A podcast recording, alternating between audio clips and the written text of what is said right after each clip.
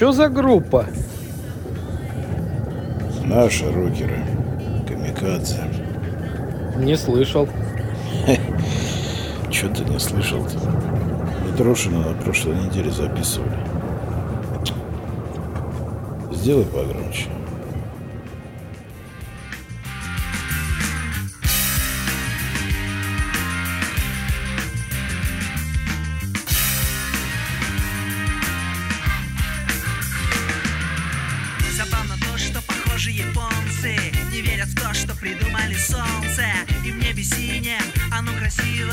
Дорогие друзья, без лишних прелюдий продолжаем наш подкаст.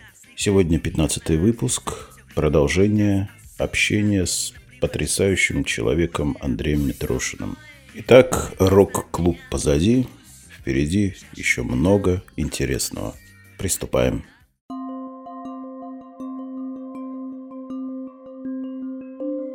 Вот хорошо, поехали дальше тогда. Что мы? Андрей, ну, закончилась твоя рок-карьера, скажем так. Вернее, она еще не закончилась, как мы выяснили сейчас. Она А, как че- спящий вулкан, да? Да. А Да. чем, чем ты еще занимался по жизни? Я знаю, что ты человек очень э, разносторонний. Ну, вот действительно, я где-то с 2000-х годов я увлекся, меня, меня позвали работать на радиостанцию «Максимум». Радио Максимум. Вот, то есть я работал, и, в итоге я, я пошел туда временно поработать, то есть э, на, э, в течение лета, потому что предлагали хорошие деньги, и это было рядом с домом.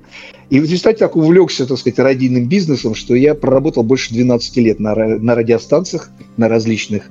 Вот, радио, Мон- э, радио «Максимум», потом была радио «Спутник», совет, э, российско-финская э, компания, которая переросла потом в радио «Монте-Карло», где я проработал больше шести лет, и Последняя была радиостанция «Бизнес ФМ». Вот. Я работал там в качестве саунд-продюсера, звукорежиссера. Конечно, приобрел большой опыт э, в записи, в продюсировании звука. Ну, вот, потому что меня это очень в этот момент интересовало. Э, Потому что после 90-х годов, когда я там писался на различных студиях, а писались мы практически на, на всех крупных студиях Питера, это было и, и, э, и «Мелодия», в церкви на Васильевском знаменитая. Вот. И мы писались, и первые, первую пластинку мы записывали, вернее, вторую пластинку мы записывали на студии группы «Телевизор» на Фонтанке. Это у группы «Телевизор» была своя студия такая. Вот. И, и писались на студии «Добролет», и писались у Юрия Шевчука была своя студия в ДК железнодорожников, мы писались там, и записывались в ЛДМ, была студия Европы Плюс, тоже там сборник записывали, и на Ленфильме мы записывались. В общем, на всех студиях я записывался, но всегда я оставался немножко неудовлетворен тем, что получаю на выходе. Видимо, у меня какие-то были завышенные требования, или я как-то видел по-своему. Вот. И, конечно, мне казалось, что, в общем-то, в этом э, в такой, так сказать, каких-то, с моей точки зрения, неудач и о грехах виноваты звукорежиссеры или там студии. Вот. И поэтому я пытался стал осваивать эту... Я подумал, что я сам это могу сделать, потому что я сам с усами. Вот. Я там приобрел, э, приобрел небольшую цифровую студию, стал этим заниматься. И, в общем, короче, пару лет я, так сказать, э, у меня были такие горки. То есть я утром я свожу, мне там первые половины дня все нравится. К вечеру я слушаю полное, ну, сами понимаете, что. 是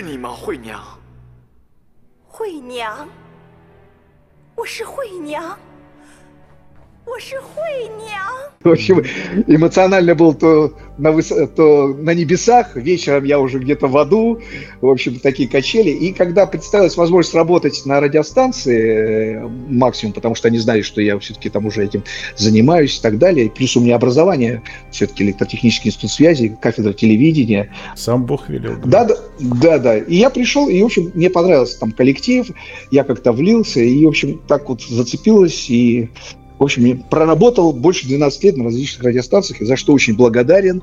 Вот поэтому то, что много хороших людей повстречал, и, в частности, допустим, мы там с Геной Бачинским, знаете такого ведущего, да? О, Бачинский как же, как же. Это Да. мы, Ну- мы фанаты. Геннадий имя противоречивое, оно такое и мягкое с одной стороны, и жесткое с другой. Ну, на вас действительно смотришь спереди мягкий, а сзади такой упругенький. Вот. Вот. Вообще, вам ваше имя-то нравится, Геннадий? Э, не нравилось никогда. Серьезно? Да. Честно? Честно. А что именно не нравилось? Ну, как-то вот... как-то- Формальное очень? Ну, как-то вот не нравилось. Какой-то... А ну, какое вы хотели в себе, вот реально честно? Ну так, чтобы вам было симпатичным. Не думал об этом. Не хотели бы быть, например, Валерой? Но я не из тех людей, кто готов менять имена. Не, не менять, а просто вот вам симпатично, когда другого человека зовут как? Вот, вот серьезно. Лена.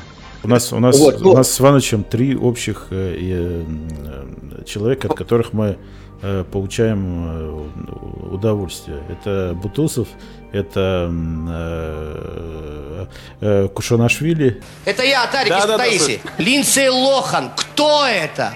и Стилавин. Знаете, меня в последнее время все время спрашивают, Серега, а ты есть в ТикТоке? А я говорю, а что мне там делать? Там же молодежь какая-то, шантропа. Вот.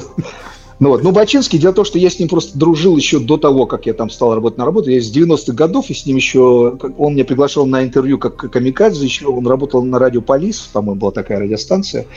Вот, и поэтому я его с давних времен еще знал, и когда уже стал работать на радио Максимум, а Бачинский с Геной, он в Москву перебрался, то есть они уже в Москве делали радио Максимум, и я к ним часто туда приезжал, как бы туда на эфиры, и мы, там у нас были совместные акции, вот, поэтому с, с Бачинским мы старинные приятели, вот. Да, вот, кстати, про Бачинского интересная история. Ее Стилавин рассказывал в одном из э, своих эфиров утренних. А, 2000 год. А, Бачинский, значит, от- отмечает в, каком-то коллективе э, наступающий Новый год, я так кажется, я не совсем помню. Его, значит, друзья пьяного совершенно в, в Дрободан сажают, значит, э, в купе. А, Посадили, ушли, все, он сидит, все нормально. Открывается купе, заходит женщина, значит, такая, садится рядом. Ну, а там амбре, сами понимаете, какой от, от человека идет. Эта женщина, значит, час терпит, встает, выходит, вызывает, короче, милицию. Заходит два мента, короче, его по- по- под руки выводят из поезда. Он говорит, становится становится э, в какой-то момент э, э, ну, обретает, короче, землю под ногами, в нем стержень появляется, он становится и совершенно, говорит, трезвым голосом, ут- у- уткнувшись э, указательным пальцем менту в грудь, говорит, я, а это 2000 год, племянник Путина. Это он только-только заступил. То есть там, как выглядит Путин-то не каждый знал, а там племянник.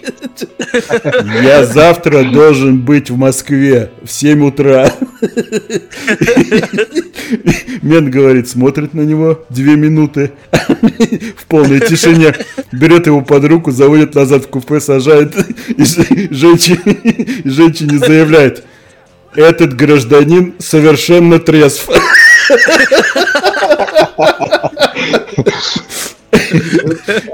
А чего, я верю, байка стопудово так и... там, э, с Бачинским все время происходили подобные истории. Даже я помню, когда я приехал просто вот э, по, какому-то, в командировку по какому-то делу, приехал на московское радио «Максимум», у них утренний эфир, я к ним захожу, он такой, о, типа, заходи. Это сейчас могу сказать, 8, 8 утра было, 8.30, по-моему. Он говорит, будешь? И достает бутылку коньяка прямо из-под родильного стола. Там. Я говорю, ну что, на работе? Он говорит, а нам можно. Потому что у них, ну да, то есть они, конечно, давали там дрозда. Ну вот. Ну, очень веселые, конечно, ребята, они вот позитивные. Так что так.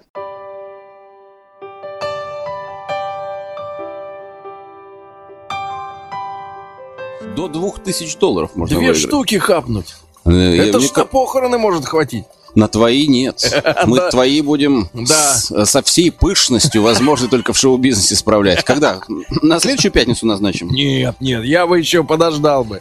Мужчина, Память. я- поверь мне, по- причину, по которой мы с тобой расстанемся, ты запомнишь навсегда. Это причина смерть. Значит, еще не скоро. Но, но суть, суть в следующем, действительно.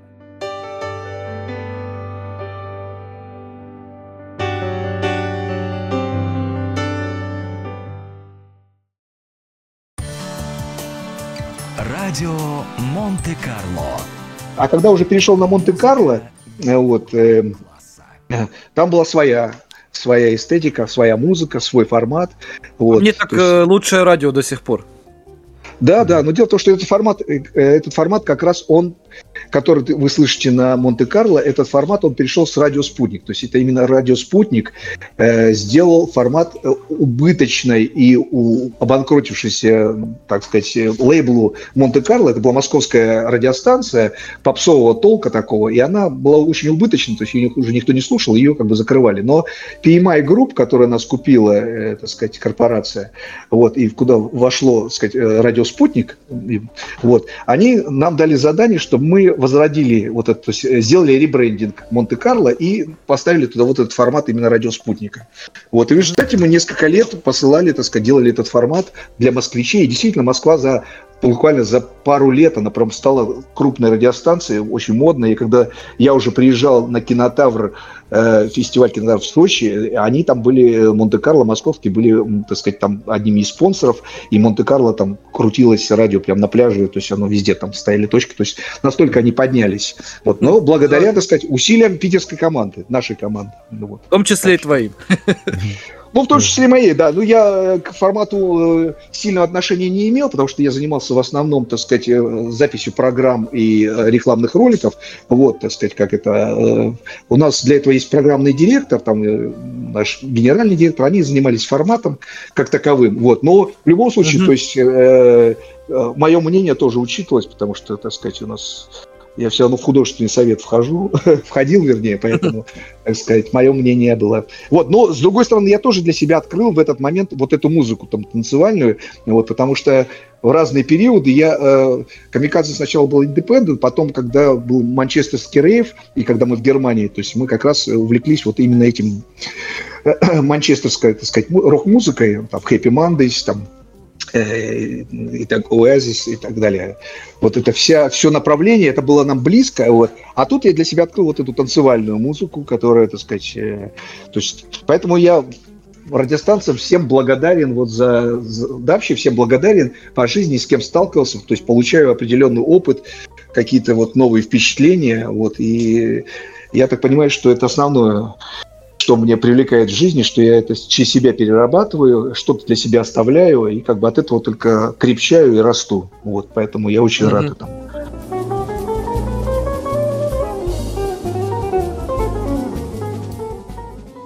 Андрей, э, судя по твоей биографии разносторонней, я так понимаю, что ты еще увлекался фильмами, кинематографом и музицированием в этих же сферах. Расскажи поподробнее, очень интересно. Э, кино, вообще кино я люблю с юности. То есть я сейчас вот я прикинул, что я так понимаю, что я каждый день практически смотрю какое-нибудь кино. Но сейчас это вот я там качаю с торрентов и так далее. Раньше я все время брал всякие видеокассеты и так далее. Вот, и кино мне всегда... В этом смысле мы собратья по разуму тоже так же. Да-да. Любимый Да, режиссер. я- Сразу, Андрей, Да. в лоб. Ну, Тарантино. Всю жизнь его любил и люблю. Вот. Но если из, из классики, то, конечно, там Гадар, вот, э, Антониони, ну, это классические там Филини, то, что, на чем я как бы воспитывался в юности. Вот. А современные, так сказать, вот, из тех, кто оставил для меня след, это Тарантино, конечно. Ну, примерно так же, как э, в современной прозе Пелевин, например. Пелевина я всю жизнь читаю, э, вот, э, и, так сказать, отслеживаю всегда его все книги. Вот. Любимая, Поэтому ра- вот так. любимая работа у Тарантино. Сейчас, сейчас вот совпадем, нет, интересно. Криминальное чтиво. А, в смысле, ты имеешь в виду, какой фильм? Да-да-да. ну, конечно, криминал. Нет, ну «Бешеные псы» я очень люблю. Так вот, О, совпали, совпали. Да, да. «Бешеные псы» я просто, ну, это слом мозга произошел мой тогда, поэтому... Да, это очень необычное такое ви- видение боевика и так далее. Все, все, все так у меня руки Да. не доходят. Вот я все это хочу этот, озвучить этот э, сцену первую в, в кафе. Про, про бензин? Восьми- э, Восьмиминутная. Да-да-да, шикарно, Ты, шикарно. ты когда видишь, ты видишь, что это? Ты видишь, что это? Это самая маленькая скрипка в мире, которая играет для официанток. Но нет у тебя... Но я виноват, что эти, э- эту часть населения э, э, правительство регулярно имеет в задницу. Я-то зачем должен свои чаевые им платить? Он меня убедил, отдай мой бакс назад. А ну, мать твою, оставь. Нет, а, А я обожаю это вот когда в криминальном щи, когда он говорит, вы когда сюда подъезжали, вы видели табличку «Здесь хоронят мертвых негров»? Нет. Почему? Да потому что здесь не хоронят мертвых негров. Thing, I want to ask you a question. When you came pulling in here, did you notice a sign out in the front of my house that said dead nigger storage? Jimmy, you know I ain't seen no shit. Did you notice a sign in the front of my house that said dead nigger storage? No, I didn't. You know why you didn't see that sign? Why? Because it ain't there, because storing dead niggers ain't my fucking business. That's why. Нет, ну классно. Да, вот поэтому, да, так вот, возвращаясь, так сказать, к нашим Баранам. И, конечно, да, кино я, кино я люблю с юности, вот, и, соответственно, когда возникла опять, ну, мне позвонил мой старинный приятель, он э, работает звукорежиссером в тон-ателье, как раз на Ленфильме, вот, через него как раз проходят все, так сказать, все крупные работы, и, в частности, он главный представитель Dolby Atmos здесь у нас в России.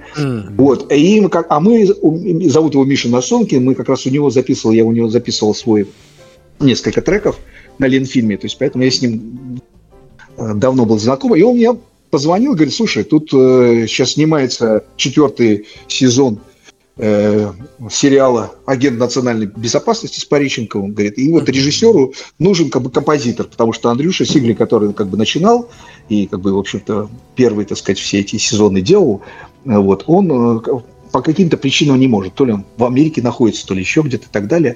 И, соответственно, как бы с сериалами такая история. То есть, когда делают одни режиссеры, а вот, режиссер, он же считается подневольная профессия, то есть наемная. Вот, то есть, там здесь как бы в основном продюсирование. Поэтому даже если, может быть, какой-то нач- начинал один режиссер, то продолжать могут абсолютно другие режиссеры и снимать и так далее. Поэтому а все режиссеры, они всегда предпочитают работать как-то со своими композиторами.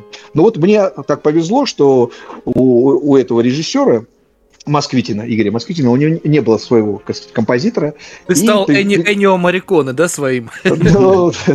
Да, я, я подумал, ну, подумал, почему бы не попробовать, почему бы не попробовать, тем более, как бы, я до этого сделал несколько таких э, демонстрационных треков, и еще этот диск забросил как раз Миша туда на студию, и оно у него лежало, и когда возник этот вопрос, он им поставил, им понравилось, и говорит, давайте его. Вот, поэтому я проработал вот на этом четвертом сезоне, это 8 серий, вот, я сделал для режиссера Москвитина вот для этого саундтрек, Ну, твое слово, как скажешь. До встречи. Нет. Прощай.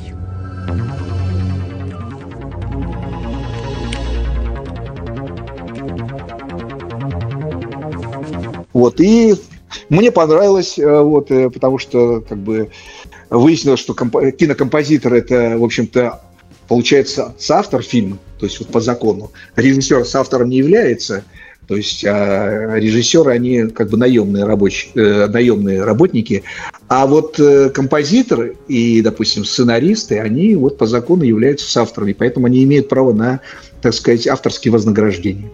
Вот поэтому я до сих пор сейчас вот за эти фильмы получаю авторские вознаграждения, где его где-то показывают, там или еще что-то, мне приходит, капает, Я, в общем, ав- я- авторские деньги.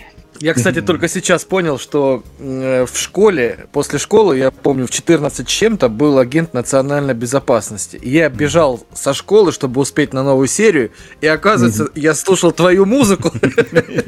Ну нет, ну там же много, э, много сезонов. Это я, я только участвовал. Я в все, я все смотрел. Все. Ну, значит, значит, значит, слышал, да. Вот. Вот. И поэтому вот так. А потом получилось, что я еще поработал на, тоже на сериале, называется «Дорожный патруль». Вот там в двух сезонах я поучаствовал. Это такая, Что-то не помню. какой-то... Что это за сериал такой? Дорожный патруль. Ну, типа там они выезжают на происшествие, да? Да, да, там, там как бы женщина и, значит, и, и мужчина, то есть они напарники, и они расследуют что-то связанное, то есть это отдельный какой-то отдел в полиции, который вот как-то связаны с, э, вот, с с машинами, вот, вот так, скажем так. Вот. То есть это они- не гаишники, а вот какой-то специальный такой, типа, убойный отдел внутри, типа, ну, как бы дорожных, так сказать, вот этих транспортных. Короче, это транспортная э, полиция, грубо говоря. Да, да, да. Ну, там и там какие-то, в общем, закрутки. Ну, как обычно, в общем-то, все сериалы вот на криминальную тему, они же очень похожи там друг на друга, я имею в виду, по, по методу. И, соответственно, стилистически тоже там и музыка требуется. Потому что я э, столкнулся с тем, что когда я вот э, делал дорожный патруль, то там режиссер, он как-то, он, когда я принес первый раз музыку, то есть он говорит, он стал слушать и говорит, слушайте, говорит, а, говорит, а, говорит, а почему? Ну, то есть я сделал такой в стиле, знаете, вот как э, какие-нибудь триллеры там делают, там западные, то есть такая вот оркестровая музыка и все.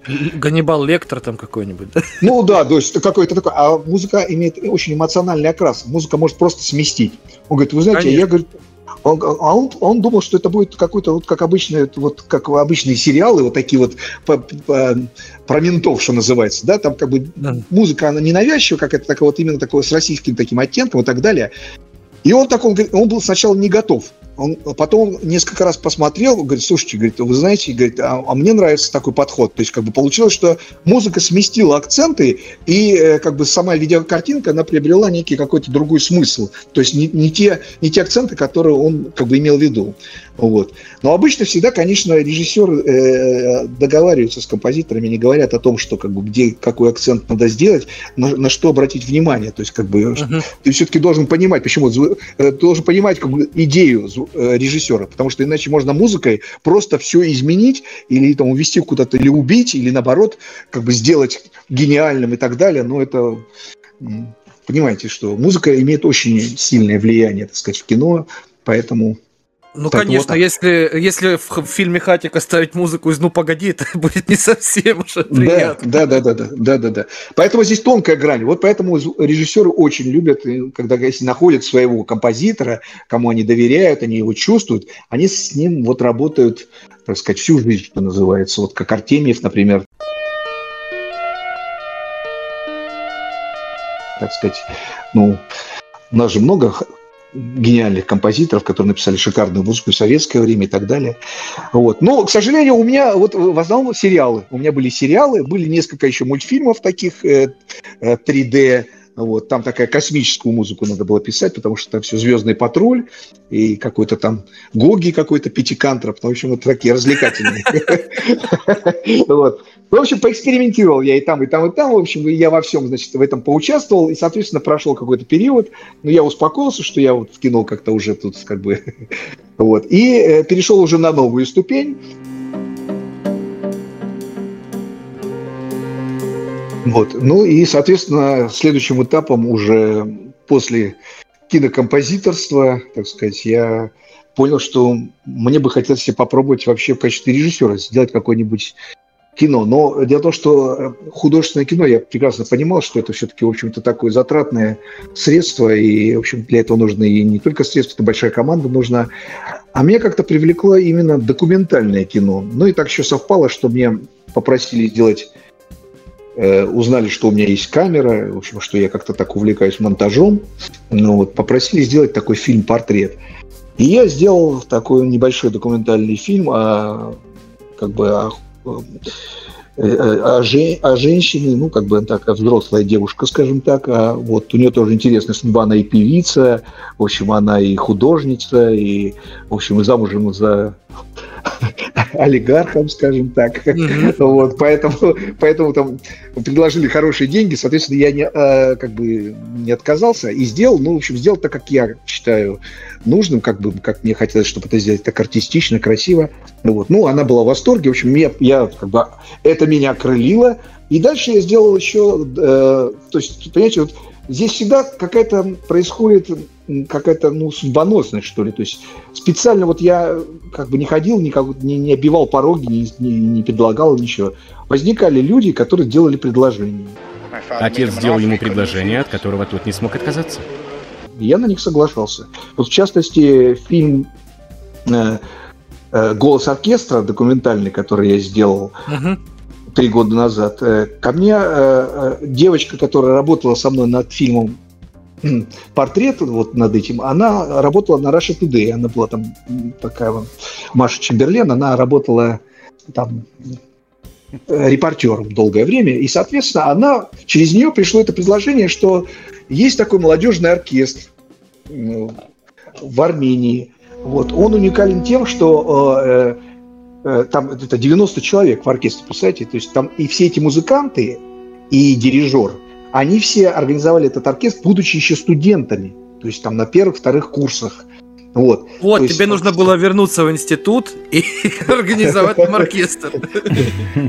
Вот, и они как бы у них, и, и они организовались и стали очень успешными, и уже закончили когда консерваторию, они выступали по всему миру, и вот они праздновали десятилетие вот этого оркестра своего молодежного, и это, в общем-то, празднование, оно такого носило государственный, так сказать, государственный статус, потому что там на приеме были и президент Сарксян, и его жена, первая леди, и, в общем, там все именитые, там приезжали, э, приезжали, в общем-то, из Москвы чиновники какие-то большие.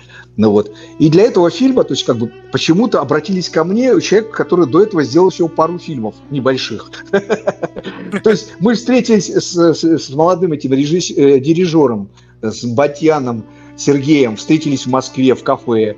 Он говорит, мне очень важно посмотреть на человека, кто будет делать. Мне, говорит, бэкграунд не важен. Ну, типа, какой там регалий и так далее. Мы пришли, он сел там, э, стал со мной разговаривать, говорит, я ему сказал, ну, я примерно вижу вот так. Ну, как бы у меня были какие-то небольшие наброски. И он буквально говорит, все, я согласен, делайте. То есть вот так. Вот так И- вот как бы- всегда, да? Да, да, и, и- и тут я встал, как бы конкретно встал перед такой странной дилеммой, думаю, а куда я вписался? То есть я как бы, грубо говоря, я свое, свое место занимаю. Я помню, как э, Андрон Кочеловский очень хорошо об этом сказал, ну, я помню, как-то на кинотавре, когда-то э, он э, на какой-то пресс-конференции после своего фильма, он говорит, вы знаете, я всю жизнь, говорит, живу с таким ощущением, что я занимаю чужое место. То есть вот я как будто, я сделал фильм, а я вот так как думаю, то есть как бы его там, как будто я у кого-то что-то украл. То есть как бы вот, вот я, я примерно себя ощутил так же, я думаю, так, подождите, да, ну хорошо, с одной стороны это здорово, там хороший заказ, то есть надо все делать, а, теперь, а как теперь это сделать? Я же как бы, ну, я этому не обучался, ничего. Вот. Но оказалось, что на самом деле, э, работая над этим фильмом, я просто понял, что либо человеку дано от природы какие-то вещи, и ты, э, грубо говоря, их как-то восстанавливаешь при помощи каких-то знаний, либо тебе не дано. Ну вот. И ты тогда у тебя, сколько ты не учись, ты это не сделаешь, у тебя не получится. Вот. Поэтому этот фильм, то есть мы сделали, э, то есть у нас было, мы съе- то есть у меня был оператор-постановщик очень хороший, Мурат Газиев, он работает над крупными проектами в Москве. Вот. Мы поехали, у меня был звукорежиссер э, с Ленфильма, мне э, Миша подсунул, вернее, подсунул. Подсунул. Молоденького, очень, очень талантливого парнишку. ну Вот. Э, И, так сказать, и самое интересное, что мы решили сразу делать этот фильм в Dolby Surround, ну вот специально. И для О. этого, и для этого был, э, Миша мне предложил микрофон, который уникальный микрофон. То есть одним микрофоном, который ставится в центре зала, пишется вот этот Dolby Surround звук. То есть это какая-то такая разработка, он очень уникальный, этот микрофон, он мне его дал. Вот, и мы на него записывали. Это было, конечно, вообще поразительно. То есть, с- с- э, конечно, вот съемка в Армении, вообще Армения это вообще прекрасная страна. То есть мы когда туда приехали на съемку, то есть нам, для нас были открыты вообще все двери. То есть я- если я говорил, что мне нужно съездить утром, рано утром и записать рассвет на горе Арарат, то есть, то есть подгонялась машина, то есть у меня была куча осветителей, аппаратура, которая там, то есть все было с их стороны подготовлено. Вот. И, соответственно, как бы вот, вот так. И когда я... А я еще, было интересно, что у меня была такая... Я отслушал кучу материалов, мне прислали огромное количество. У них много записей, этих симфонических ну, их записей, которые по всему миру, видео и так далее. Вот. А мне нужно было все это уложить э, в 30, в 30-минутный документальный фильм. Небольшой, а как бы а, а, об оркестре. И я подумал, что мне нужно самому сделать, отобрать, заранее саундтрек отобрать. То есть я отслушал то, что они играют, выбрал как бы те, э, э, те произведения, которые подходили эмоционально под ту или иную задачу там, как бы в, в моем Скажи, сценарии. Андрей, извини, вопрос такой. А вот э, дудук там использовался? Обязательно. Причем там играет как раз э, этот... эм, Господи, как же он на, на ГГГ, знаменитый, самый, самый главный, самый Гаспарян. главный Гаспарян. Да, да, да, да, да. Вот, вот как раз он там и исполняет. Вот. Ух Причем ты, права. Это шикарно. Чтоб в Армении не это, и Дудука никуда не ставили. Все равно, что к нам в, в какую-нибудь там это, Нижегородскую область приехать, наиграй гармонии, тебе там на гармонии. Да, да, обязательно. Причем вот эти мелодии, там специальные даже разрешения права непосредственно вот от него, чтобы, так сказать, э, ну, можно было это использовать в фильме. Вот это все получали права, то есть, ну, это и армянская сторона этим занималась. Вот, конечно. Вот, и я отобрал просто этот саундтрек, я его нарезал, то есть в том в смысле, потому что я при- примерно понимаю технологию, как это там все будет, да. Но получилась интересная мысль, э, интересная вещь получилась. Когда э, день, когда были съемки, непосредственно надо было снимать и исполнение оркестра, э, вот, значит, на сцене, то есть, представьте, там 90 человек, а вот, и я там э, встал, значит, я когда встал на этот дирижерский пульт, знаете, и на тебя 90 человек смотрят вот так вот, типа, типа, а ты начинаешь рассказывать, что, что требуется в этот момент, там поставлены экраны, там, значит, э, чтобы там двигающиеся камеры, вот. И в этот момент приходит, э, а накануне прилетел Сергей, ну, дирижер Сергей Самбатьян, он прилетел из Америки. Вот, и ему, то есть он вообще не в курсе, то есть э, как все будет происходить. Он знает, что нужно сыграть какие-то вещи, но не знает, как это будет происходить. А уже человек, который специально отвечает за ноты, он уже это все подготовил. То есть по моим лекалам, то есть я ему сказал, что целиком произведение играть не надо, у нас времени нет. То есть у нас всего там три часа, потому что люди потом все хотят домой идти и так далее. Мне надо быстро уложиться, и чтобы это все было записано так, как я вижу. И он такой, и он сначала не понял, то есть ему положили это, значит, эти ноты, значит, он говорит, так, а что, о чем мы, почему вот это играем и так далее. Ну, Он стал раздражаться даже. То есть мне тут пришлось проявить даже какие-то такие, э, значит, э, менеджерские, менеджерские такие, ну, интонации, то есть как-то... Иронические речи, да? ну да, в общем, мне пришлось убедить, что и так будет действительно выгодно. Я им сказал, что делаем так, по два дубля, каждого вот этого куска цели- целиком играть не надо, играем только вот эти кусочки и так далее. И получилось, что действительно Проявил менеджер- менеджерские качества, отвел его за угол и сказал, не подводи меня, сука, играть. Ну, да, нет, ну, просто он, сначала он просто не ожидал, знаете, как, не те ожидания, а когда он немножко понял, когда, причем как это началось, когда мы уже начали это исполнять, он начал кусочек исполнил, один, второй, третий, когда он чувствовал, что уже пошел процесс, он сразу успокоился, тогда он понял, что действительно мы все уложимся, все получится так, как ну и действительно так и получилось. То есть это сэкономило кучу времени и нервов, что называется. Но я это привел только к тому, чтобы сказать, что работа с большим количеством людей на съемочной площадке, это, конечно, но это еще тот, э, знаете, это такой эксперимент. Ну да. Вот когда 90 человек, они же, они же все ждут, они все потом, они, что мне нравится вот э, в классических музыкантах, то есть они сначала пришли такие, я смотрю там, значит, такие-то, и вдруг на сцену они выходят, они все уже в костюмчиках, у них все это там тр- тремпелечки, там они там, значит, это все, прямо они все сели, все, все. А потом, как только закончилось, они сразу раз уже все, кроссовки надели, джинсы такие все, молодые ребята такие, и все уже что-то жур-жур-жур-жур, там все уже там дети какие-то и так далее. Вот. А тут они прям как зайчики все вышли, все сели и смотрят на меня. Такая, такая пауза, типа, ну чё? Вот. Так что вот так. Ну вот, да, и э, фильм, э, фильм получился, его показывали прям, в- я делал специальную DCP-копию, то есть для кинотеатра, э, вот, и он, его показывали в кинотеатре Москва, в центре Еревана, был званный ужин уже потом у президента, то есть первая леди принимала, вот, нас, естественно, позвали, там были такие эм, к сожалению, у меня с фамилиями вот проблема. то, что я, Роберт э, Кочерян. э, В общем, э, да, там, там был, э, я его помнил фамилию, знаменитый армянский э, документалист. Э, Он делает, сделал несколько очень потрясающих, потрясающих документальных фильмов, фильмов. Вот, он как раз присутствовал на этом вещи, очень скромный человек, пожилой. Вот мы с ним пообщались, и, конечно, вот, но э, то, что мне там а, вы- выказывали такие знаки уважения и так далее, мне было, конечно, честно, даже немножко неловко, то есть здесь в присутствии таких гостей, то есть, ну, а вообще армяне, они, э, ну, как бы, они э, щедрые на комплименты, что называется, поэтому Ну, я- это у них не отнять. да, я, я делал еще, я еще делал скидку на то, что, в общем-то, они просто эмоционально южный народ, и, в общем-то, Женщин, не трогайте, не трогайте. Не трогайте, оба. Вы что сейчас, вы сейчас публику, я лишите? Позвони кому хочешь, убери. Кому? Ты сказала. Убери камеру, я тебе говорю! Ты что орешь? Убери камеру! Тише. Снимаем, убери камеру, я Тише, тебе тише, говорю. тише. Убери камеру, я тебе Тише говорю. Вот. Но в любом случае фильм действительно получился хороший. Вот. И мне он нравится, я как бы им горжусь.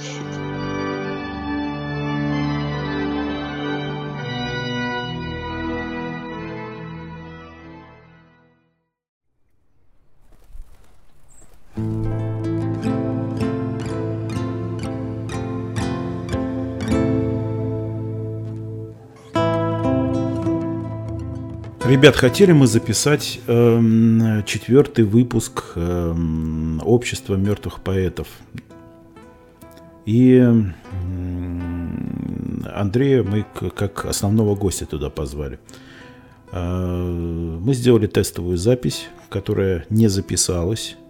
Дорожка с Андреем и с Иваном не записалась. И таким образом получилось, что мы сейчас сидим и перезаписываем этот выпуск. И мы это делаем уже полтора часа, и я счастлив. Я счастлив, что запоролась эта идиотская запись, которая у нас была неделю назад, потому что она была не, содер... не содержательная, неинтересная. Потому что каждый вопрос э, Андрей сейчас э, раскрыл, мы с удовольствием э, слушаем его, остановиться не можем. А, позвали мы Андрея на поэтический выпуск – Поэтому, э, да и познакомился я с Андреем только на почве поэзии. Э, удалось по выступить судьей. Он выступал недавно, участвовал в поэтическом слэме, который в Connect Club э, Денис Рубин организовывал. Я ему поставил пятерку, сразу говорю. И, Андрей, расскажи об этом периоде э, своей жизни, как ты связан с поэзией и какие у тебя достижения в этой области? Ну, это правильно, да. Так как вот в череде моих увлечений в течение там, 30 лет, да, действительно, последний период я увлекся поэзией. Последние 4 года, вот где-то 4 года назад я начал писать стихи. До этого я писал только песни. Вот, а, как человек, который понимает в поэзии, э, понятно, что поэзия поэзия стихов и поэзия песни – это немножко, в общем-то, разные вещи. То есть, потому что там мелодия, дополнительный смысл, а здесь все-таки текстовая нагрузка, она гораздо глубже, поэтому это меня увлекло. Вот, я действительно стал писать как-то стихи, а потом вдруг опять неожиданно, как всегда со мной происходит, раздается звонок телефонный, мне звонит мой бывший генеральный директор с Монте-Карло и говорит, слушай, а ты же там вот э, песни там писал, может быть, ты стихи пиши? Говорит, ты знаешь, удивишься, действительно, начал писать стихи. Говорит, так давай к нам. Говорит, я организовала литературное общество «Бронзовый век». Ну, вот. И мы делаем вот выступления, вот у нас кафе, вот здесь там по вторникам. Приходи, почитаешь. Говорит, не понравится, там, не понравится, я окей. Но я пришел, мне очень понравилось, я выступил, мне похлопали. Вот. И, и как-то так я увлекся, он говорит, слушай, ну давай уже тогда к нам э, будешь там помогать, как звукорежиссер, там, а то у нас с колонками тут проблемы, с микрофоном. Я им стал приносить микрофон свой. Вот. И так потихоньку вошел в, худо- в художественный совет, вот, то есть меня стали уже привлекать в какой-то жюри и так далее. И вот буквально два года назад, э, по итогам того, что мы, так сказать, стали везде стараться выступать, э, делать вечеринки, нас э, вдруг выдвинули на номинацию премии NCA Music Awards вот, как лучшее поэтическое объединение города. Вот мы получили эту премию, вручала нам ее Сурганова. Белые люди.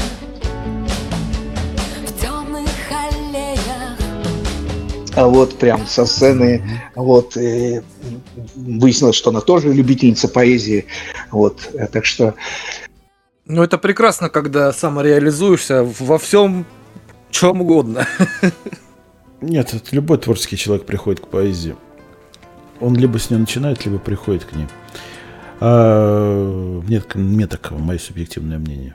Да, да, на самом деле, э, причем это сейчас очень большое имеет э, ну, резонанс. То есть сейчас огромное количество людей э, э, позиционируют себя как поэты. Они выступают, допустим, даже модный клуб грибоедов, которому вот 18 октября исполнилось 25 лет, у них каждый вторник э, молодые ребята встречаются там в клубе и читают стихи.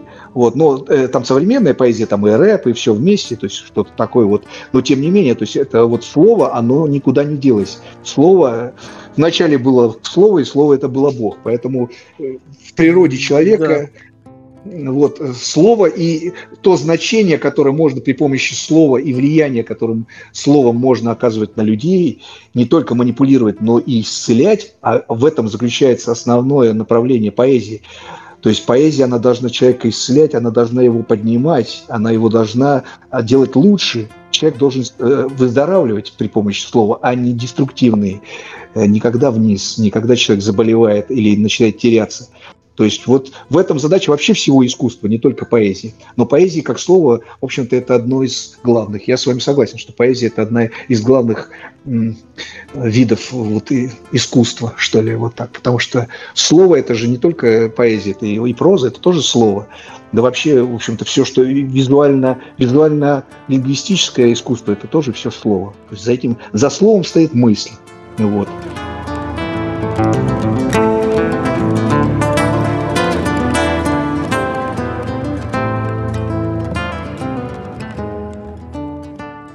Андрей, расскажи нам про стихотворение, которое мы хотели включить в наш э, выпуск сегодняшний. Стихотворение называется «Сон». Оно исполняется под музыкальный трек. Трек этот написал мой друг Максим Анухин. У него творческий псевдоним Гудимир. Он знаток и, и виртуозный исполнитель на гуслях. Вот. И э, он услышал это стихотворение на одном из поэтических наших вечеров, вот, и захотел просто вот сделать вот этот трек. Он его использовал, ну, так сказать, использовал какие-то э, старинные мелодии, в которых он очень хорошо разбирается. Вот, еще он собирает всякие вот эти народные, народно-фольклорные э, перепевы. Вот он там использовал какой-то карельский, так сказать, как он искал, какой-то напев. Вот. И она действительно, вот это очень тонкая тонкое такое исполнение, что ли, которое не берет на себя музыкальное сопровождение, а дает возможность именно почувствовать как бы, красоту стиха и смысл этого стихотворения. Ну, о смысле стихотворения рассказывать бессмысленно, потому что, в общем-то, как говорил Гребенщиков, типа, вот дерево растет, там, что, что, как объяснить, что оно растет, почему оно растет. То есть это, это, это и так будет понятно. То есть, когда человек будет слушать стихотворение, он поймет, о чем это речь. Наш слушатель – это образованный человек, и, естественно, все смыслы, которые заложены в этом стихотворении, он совершенно спокойно считает, поймет и, надеюсь, примет. Да, я надеюсь, я со своей стороны надеюсь, что у нас будет не один слушатель. Как минимум, ну, и точно. Э, Андрей, твоя сцена, пожалуйста. Движимый страстью Спасибо тебе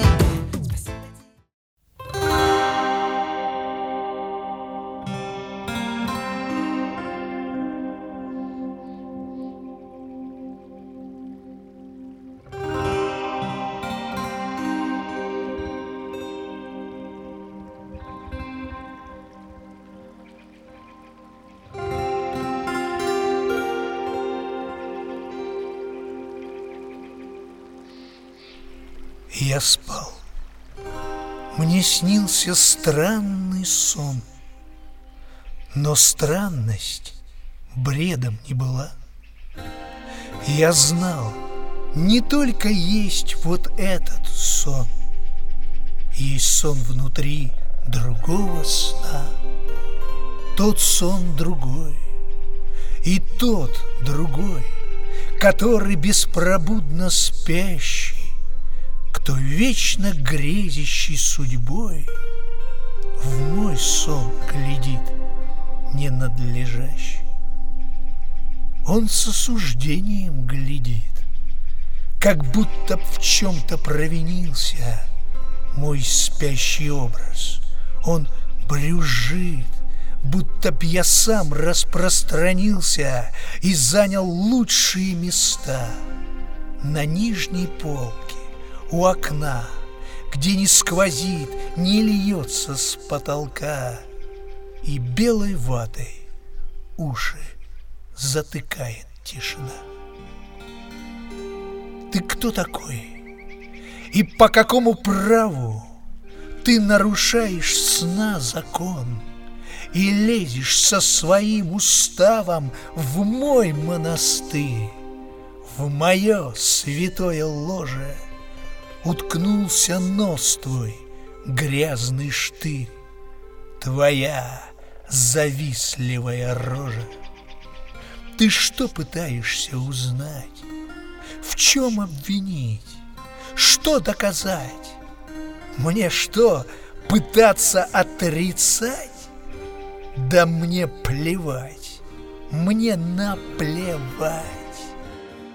Я сам себе король в своем уснувшем царстве, Судья и прокурор в изнеженном убранстве. Я опиум и мира для своего народа. Я музыка и лира в любое время года. Я — это круг сансары, граница поселений, Треть жизни на печи прожитых сновидений. Искусство видеть сны и в песнях, и в иконах Наложены на шоры швы портными в черных балахонах. И индульгенция за время провождения на предъявителя, когда кредит одобрен Всевышним воле изъявлением. Чего тебе еще? Я верой преисполнен На тысячи миров в парящем Монгольфьере До самых до краев небесной полусферы. И только луч мне нужен, пронзенный сквозь портьеры. Когда погаснут звезды, то не спасет и вера. Тогда пусть голос чей-то мой сон расскажет в яве.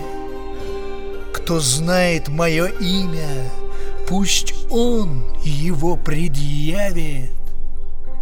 Пусть лишь одно меня смиряет цепью и жалит кожу силой тока.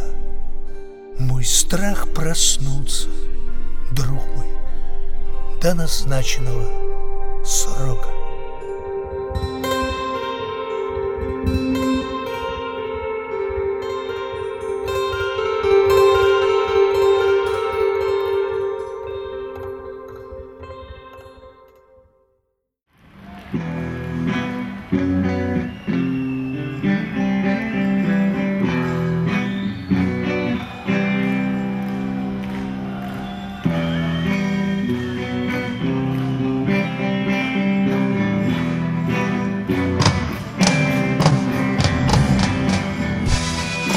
Ребята, я хочу сказать, во-первых, что я очень благодарен вам за то, что вы меня пригласили в эту передачу.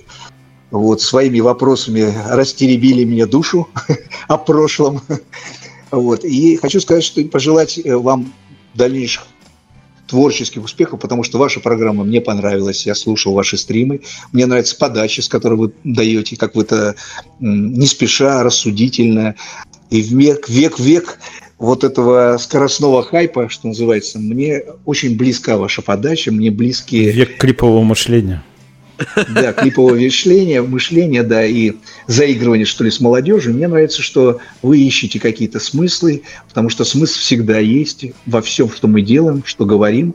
Вот, и спасибо вам за это. Я желаю вам больших творческих успехов, э, спасибо. коммер коммерческого по возможности э, значит, благополучия. Вот. Э, почему? По возможности, чтобы как бы не забронзовели, что называется. Остались, остались такими же искренними, честными и приятными в общении людьми.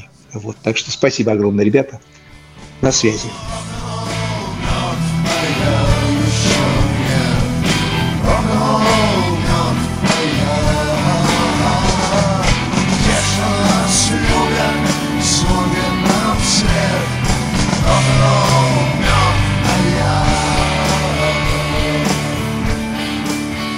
Осталось всего три года до того, как мы перейдем рубеж и вступим в новую эру космического разума, новых технологий.